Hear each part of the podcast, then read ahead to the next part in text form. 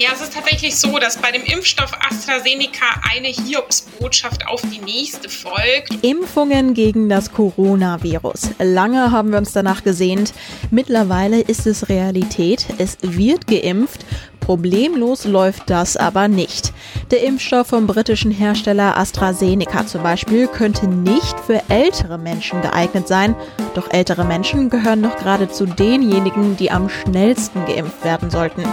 Alles, was wir dazu wissen, erfahrt ihr jetzt. Ihr hört den Aufwacher am 27. Januar. Ich bin Anja Wölker. Hallo zusammen. Rheinische Post Aufwacher. News aus NRW und dem Rest der Welt. Nancy Reno hat sich per Mail bei uns gemeldet. Sie schreibt unter anderem, dass sie seit Monaten jeden Morgen nach dem Frühstück den Aufwacher hört. Zitat, Nachrichten in die Tiefe zu hören, finde ich besonders interessant und hilfreich. Gleichzeitig freue ich mich sehr über einen kurzen Nachrichtenüberblick, entweder am Anfang oder am Ende des Podcasts. Danke für die schöne Rückmeldung, Nancy. Was ist euer Feedback? Was sind eure Wünsche? Schreibt uns gerne eine Mail an aufwacher.rp-online.de. Lieferengpässe von Impfstoffen, der Start der Impfterminvergabe bei über 80-Jährigen in NRW. Das Thema Impfen, das verlässt uns aktuell noch nicht. Und jetzt gibt's eine Debatte darum, ob der AstraZeneca-Impfstoff möglicherweise nicht für Ältere geeignet ist. Meine Kollegin Jana Wolf hat dazu recherchiert. Erstmal willkommen im Podcast. Ja, vielen Dank. Schön, dass ich da sein darf. Woher kommt das denn jetzt überhaupt, dass der Impfstoff vielleicht nicht für Ältere geeignet ist?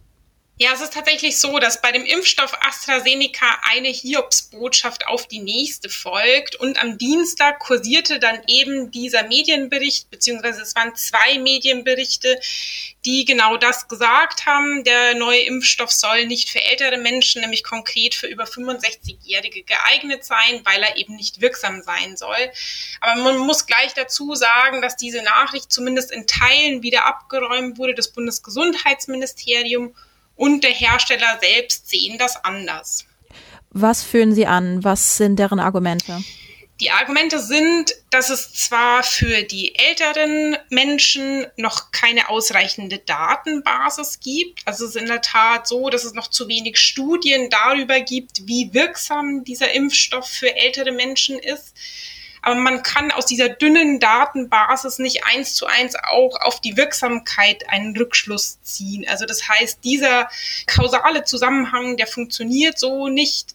Der Impfstoffhersteller selbst sagt, es gibt durchaus Hinweise, auch wenn sie noch dünn sind, aber es gäbe eben Hinweise, dass der Impfstoff auch für Ältere wirksam ist. Gut, der Impfstoff von AstraZeneca ist bei uns ja auch noch nicht zugelassen in Deutschland. Der Stoff wird gerade von der Europäischen Zulassungsbehörde EMA geprüft. Da fällt doch dann auch die Entscheidung, ob der Impfstoff genügend getestet wurde oder nicht? Genau, also dieser Termin ist auf jeden Fall ein ganz wichtiger Punkt. Es wird noch in dieser Woche, konkret am Freitag, mit einer Zulassung durch die EMA gerechnet. Ähm, darauf beruft sich zumindest das Bundesgesundheitsministerium. Und es ist Aufgabe der Zulassungsbehörde, die Studien, die es bislang gibt, genau zu durchforsten und auszuwerten. Und wenn die EMA diese Zulassung erteilt, dann wird sie auch darüber urteilen, ob der Impfstoff geeignet ist für die über 65-Jährigen. Was sagen denn andere Experten dazu in dieser Debatte, ob dann dieser Impfstoff tatsächlich auch für Ältere zugelassen wird oder nicht? Also es ist tatsächlich schwierig, wirklich verlässliche Aussagen dazu zu machen, weil eben die Zulassung noch aussteht. Meine Kollegen haben beispielsweise mit Frank Bergmann gesprochen. Er ist der Chef der Kassenärztlichen Vereinigung Nordrhein und der äußerte sich durchaus kritisch. Also er sagt, ähm, auf Basis der bislang schon vorhandenen Studien sagen kann, dass der Impfstoff wohl für Menschen bis 65 Jahre zugelassen werden kann, für Ältere dann eben nicht. Jetzt ist nicht nur die Debatte um die Wirksamkeit um AstraZeneca in Brand, sondern auch noch die Debatte, warum AstraZeneca weniger Impfstoff liefert als ursprünglich gedacht. Was ist da der aktuelle Status?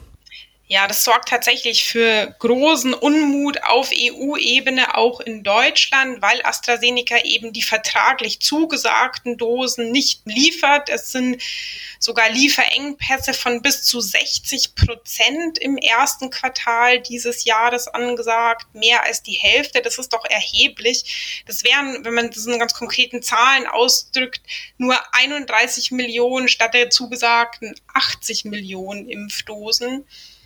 Und die Gründe, warum es zu diesen Engpässen kommt, sind noch nicht ausreichend offengelegt. Der EU-Kommission reichen die bisherigen Antworten des Herstellers nicht aus und sie wollen da nochmal nachforschen und haben den Hersteller verpflichtet, bis zum 29. Januar, also noch in dieser Woche, Auskunft zu geben und weitere Daten offenzulegen.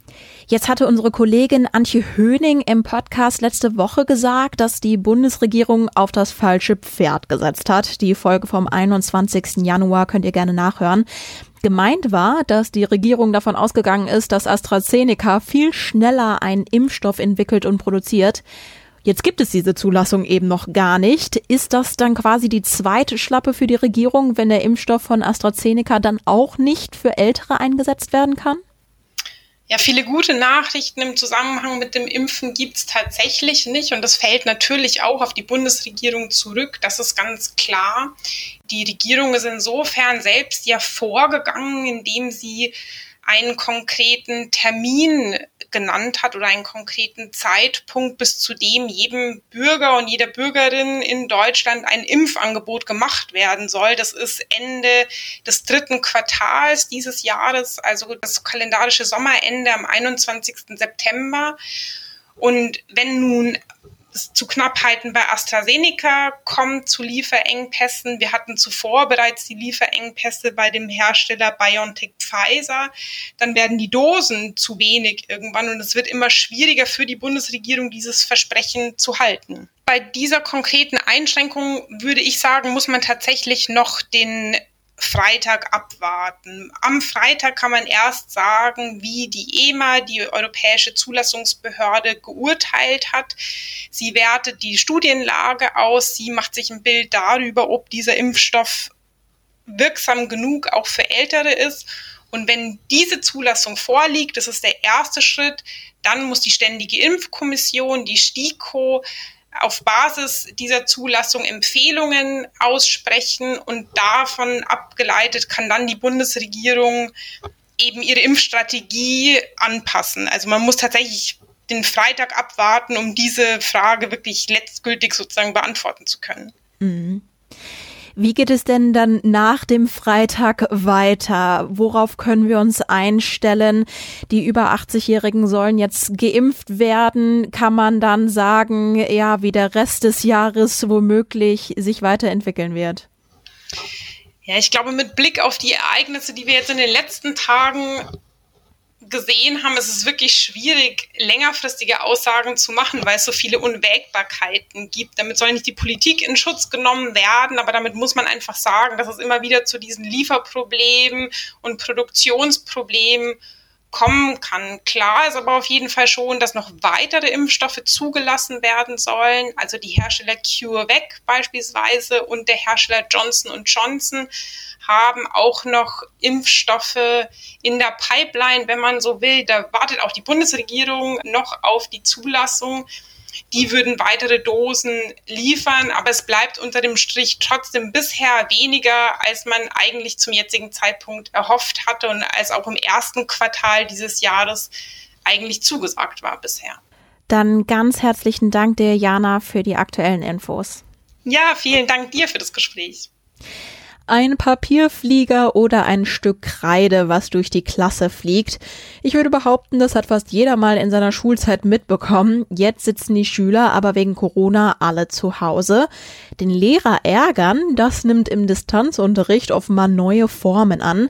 Bekannt geworden sind jetzt nämlich Störungen am Annette von Droste Hülshoff Gymnasium in Düsseldorf. Mein Kollege Jörg Janssen kennt die ganze Geschichte. Jörg, was ist denn da ganz genau vorgefallen? Ja, am Annette-Gymnasium ist Folgendes passiert. Dort haben Schüler unter teilweise falschen Identitäten sich eingeklinkt in Videokonferenzen von Klassen und dann laute Musik eingespielt und nach Darstellung einiger soll es auch Geräusche gegeben haben, Tiergeräusche, pornografische Geräusche in Einzelfällen und das hat sich abgespielt, vor allem in der zehnten Jahrgangsstufe in einigen Kursen. Jetzt gab es ja auch direkt ziemlichen Ärger. Die Eltern zum Beispiel haben ein Schreiben bekommen.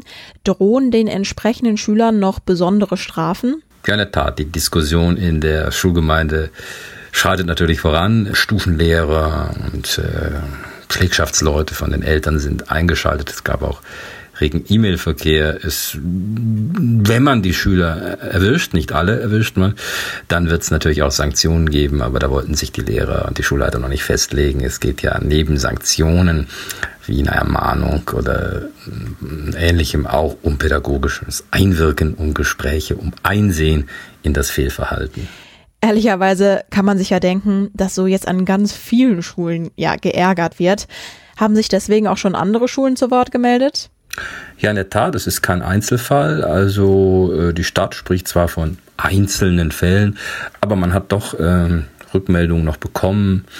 Ähm, jetzt äh, zu Beginn der Woche, dass auch andere Schulen die Erfahrung gemacht haben, wobei das alles unterschiedlich ist. Und beim einen geht es dann nur um einen Gag, da wird dann mal einer äh, irgendwie ein bisschen aufs Korn genommen, ein Lehrer oder ein Mitschüler. Bei anderen ist es laute Musik, bei wieder anderen geht es um äh, kreischende Geräusche, kratzende Geräusche. Also das hat es an verschiedenen Schulstandorten gegeben.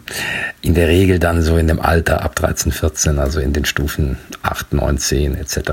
Jetzt mal Hand aufs Herz. Das sind doch einfach wirklich, ja, Teenager, die einfach ein bisschen ärgern wollen, oder? Ja, überwiegend sind es Pubertät pubertierende Teenager, die dann es cool finden, die es lustig finden, sich zum Klassenclown zu machen oder zumindest unbekannterweise, denn nicht alle wurden identifiziert. Aber es ist natürlich auch so, dass dann auch schon mal bei einem Sportunterricht, wo Gymnastikübungen einstudiert wurden, dann das äh, irgendwie fotografiert wurde, abfotografiert wurde sozusagen per Screenshot und dann sich darüber lustig gemacht wurde oder das sogenannte Sticker erstellt wurden. Äh, das geht dann schon auch an die Persönlichkeit ran. Es ist also nicht nur harmloser Scherz, es geht schon weiter. Gibt es denn Strategien von Lehrern, wie sie auf sowas reagieren? Ja, die Strategie heißt, bei den meisten Schulleitern gelassen bleiben, aber eben auch konsequent bleiben. Das heißt, wenn man weiß, wer es war, dann gibt es natürlich auch eine Sanktion, die spürbar ist. Und ansonsten natürlich äh, erzieherische Maßnahmen, Gespräche, äh, Appelle, aber natürlich auch das Aussetzen von Videokonferenzen als erzieherisches Mittel, als pädagogisches Mittel, also mal ein, zwei, drei, vier Tage, dann eben keine Videoschalte mehr zu machen. Und da fordern ja auch schon einige Lehrer, wenn das nur noch länger dauert bis Ostern oder gar noch länger, dass man dann vielleicht auch technische Lösungen suchen muss, wie Einzellizenzen für jeden Schüler. Aber das sind natürlich auch Kosten, die dann der Schulträger, also die Gemeinde oder eben das Land tragen müssten. Bei den bisherigen Modellen ist halt möglich, auch mal bei den meisten Schulen eine E-Mail weiterzugeben mit einem Link, mit den Zugangsdaten. Und da kommt es natürlich dann auch schon mal schneller zum Missbrauch. Und das wird an vielen Standorten jetzt auch erstmal so bleiben. Danke, Dirk. Ganz klar gesagt, dass Unterricht von einigen Schülern gestört wird, ist die eine Sache. Grundsätzlich ist der Distanzunterricht aber eine Herausforderung für alle Beteiligten. Danina Esau hat sich ausführlich mit einer Schülerin aus Bonn unterhalten, die von ihrem Schulalltag erzählt hat. Danina, mit welchen Problemen hat die Schülerin denn zu kämpfen? Die Schüler arbeiten mit Moodle, dort loggen sie sich jeden Tag ein und dann findet der Unterricht nach Stundenplan statt. Äh, bis jetzt kann sich Elisabeth aber noch an keine Unterrichtsstunde erinnern, in der alles glatt gelaufen ist. Ständig stürzt der Server ab, weil er überlastet ist. Manchmal kommen die Lehrer nicht in das Meeting rein und manchmal die Schüler nicht. Dann funktioniert an manchen Tagen das Mikro nicht oder die Videos können nicht angeschaltet werden. Also irgendwas ist immer. Jetzt macht Elisabeth in diesem Jahr auch noch Abitur. Wie läuft die Vorbereitung aus ihrer Sicht? Für sie läuft es nicht so gut, weil sie durch diese technischen Probleme eine Menge Unterrichtsstoff äh, verliert. Und sie hat auch gesagt, dass sie sich von zu Hause nicht so gut vorbereiten kann, weil ihr das direkte Feedback von den Lehrern fehlt, das sie sonst in der Schule bekommen würde. Danke dir, Danina. Und das solltet ihr heute auch noch im Blick behalten. Heute wird den Opfern des Nationalsozialismus gedacht. Vor 76 Jahren, am 27. Januar 1945, wurde das Konzentrationslager Auschwitz von sowjetischen Truppen befreit. Etwa 1,1 Millionen Menschen wurden dort ermordet. Im Bundestag gibt es eine Gedenkstunde. Im Landtag in Düsseldorf hält NRW-Ministerpräsident Laschet heute seine erste Plenumsrede seit der Wahl zum CDU-Bundesvorsitzenden. Es geht etwa um die Verlängerung des Lockdowns. Aber auch die Probleme bei den Corona-Impfungen werden Thema sein, denn die oppositionelle SPD hat eine aktuelle Stunde beantragt. Der Blick aufs Wetter. In vielen Städten sind die Schneemänner wohl schon geschmolzen. Der Tag startet allerdings mit vielen dichten Wolken und dann könnte auch ein bisschen neuer Schnee runterkommen. Später geht der aber oft in Regen über. Entlang des Rheins bekommen wir maximal 6 Grad. Morgen ist es stark bewölkt bis bedeckt. Außerdem müsst ihr weiter mit Regen rechnen. Teilweise könnte auch ein bisschen Schnee runterkommen. Das war der Aufwacher am Mittwoch, den 27. Januar. Ich bin Anja Wölker und hoffe, ihr habt einen großartigen Tag. Bis morgen. Mehr Nachrichten aus NRW gibt's jederzeit auf RP Online. rp-online.de